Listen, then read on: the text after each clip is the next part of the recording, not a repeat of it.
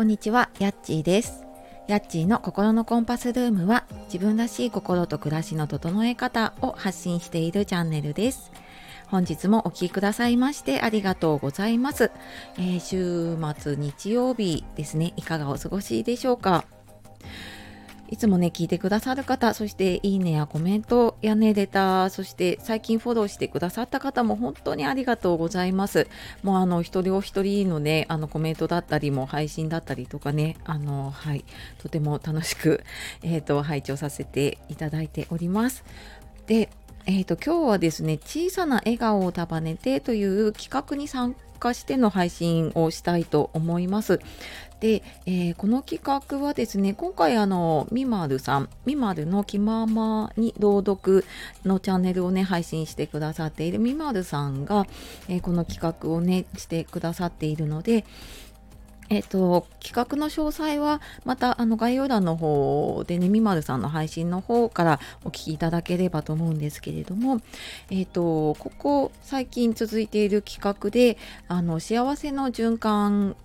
を広げようっていうことで一番最初あの小さなハッピーを束ねてという瀬能手さんがね企画をしていてで、まあ、それを受け継いだ一郎さんが小さな感謝を束ねてという企画をしてくださってで、まあ、今回ねそれを引き継いでの企画で、えー、と10月28日から11月3日まで、えー、とこの小さな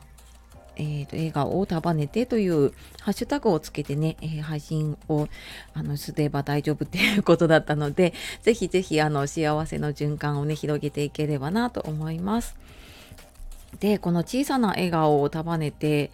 なんですけれども、えー私がもう思わず笑顔になってしまうというか、もうあのー笑顔あふれてしまう、小さな笑顔じゃなくなっちゃうんだけれども、まああのちょっと笑顔になるなっていうのが、やっぱりね、あの大好きなミスチルの音楽を聴いてる時だなって思って、で、今日はちょっとそのミスチル愛をね、語る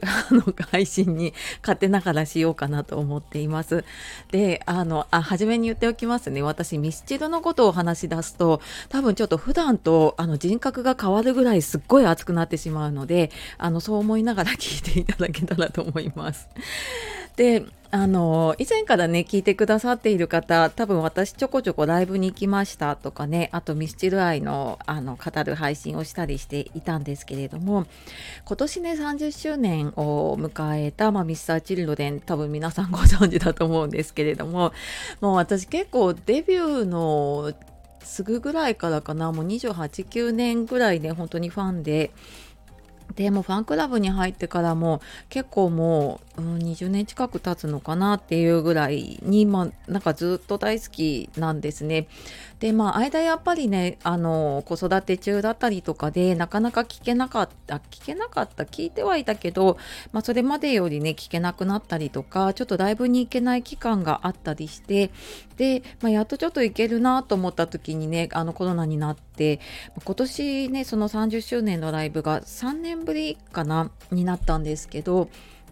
あの私は5月10日のその30周年の当日の東京ドームとあと6月のね日産スタジアムと2回ライブに行ったりとかあとまあちょっとそこうんとそこに行くにあたってちょっとミスチルのですねツイッターのアカウントを作って、まあ、そこでね知り合った方とオフ会をしたりとかもうなんか久しぶりにね今年はあのチル活って言ってるんですけど あのミスチル活動がねできてもすごい嬉しいなと思ってるんですね。でなんかこの音楽からもらえる力ってねすごく大きいですよね。でまあなんかこのスタイフの中でもね音楽配信している方だったりとかもいると思うんですけどもうなんかやっぱりその、うん、昔の曲を聴けば聴いたであああの時こんなことがあったなっていうなんかそういう本当に自分の気持ちとくっついてる音楽もあるしなんかミスチルなんかやっぱりねすごくうーん青春は過ぎてたか でも20代とか30代とかいろんなことがあったのをね思い出しながら聴く曲もあればやっぱり最近の曲は最近の曲でねすごく好きな曲もあったりするんですね。であのまあ、もちろんね曲が好きっていうのもあるんだけれどもうんなんかやっぱ30年経ってもななんていうのかな変わり続けているというか進化し続けているところをやっぱり見れるのが私は、うん、中ミスチルをずっと追いかけている一番大きな理由かなって思っていて。でまあなんかその時その時でねいろいろ、うん、なんか歌のスタイルも変わるしライブとかもいろいろ変わるんだけれどもなんかそれでも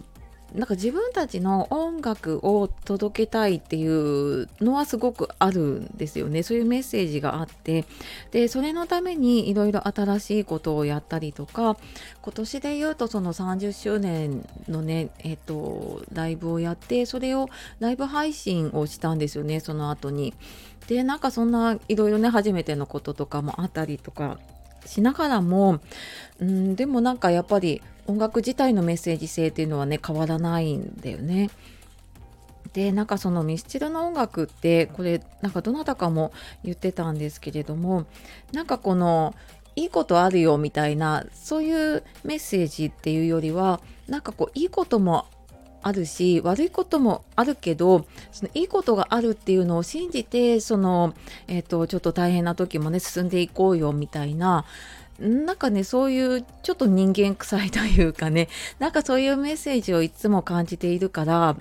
特になんかやっぱり何かにぶつかった時にすごく励まされる曲が多いなと思っていて、まあ、中でも一番私好きなのは「あの終わりなき旅」っていう曲がね一番大好きって言ってもうこれ多分何十回も言ってるんですけれども本当に大好きででも何かあるたびに私はこれを聞いてもうなんか乗り越えてきたなっていうのもあるしやっぱり今聴いてもいい曲だなと思ってあのはい私のなんだろうなもうこうテーマソングというか応援ソングというかねそんな感じになっていますね。はい。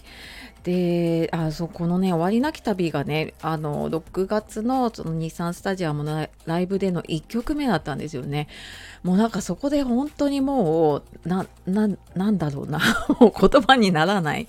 ぐらいに感動っていうか、もうなんか私そこからもう号泣してて、1曲目から号泣してて、どうなるんだって感じですよね。もうそれぐらいね、すごいなんか、うん、大好きだし、うん、なんかそれを、もうなんだろうな全身全霊でね伝えてくれているまあそんなミスチルがねやっぱり大好きだしなんかこれが私の元気とかね笑顔のもとになっているなって思ってあの今日はこの小さな笑顔を束ねての配信に ちょっと絡めてですねミスチル愛をお話をさせていただきました。はい、あの時々またミスチルの話もねあのできればなと思っているのでまたお聞きいただけたら嬉しいです。はい、では最後までお聴きくださいましてありがとうございました。素敵な一日をお過ごしください。さよなら、またね